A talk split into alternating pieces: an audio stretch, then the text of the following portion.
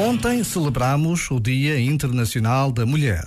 Mas nem ontem, nem hoje, nem amanhã ou qualquer outro dia poderemos esquecer os milhares de mulheres obrigadas a abandonar as suas casas, as suas famílias, os seus empregos por causa de uma guerra.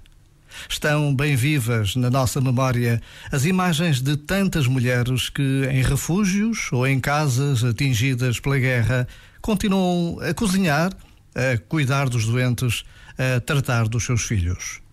Por vezes, basta a pausa de um minuto para percebermos como a vida pode mudar de um dia para o outro e para desejarmos rezar por quem sofre. Já agora, vale a pena pensar nisto. Este momento está disponível em podcast no site e na app.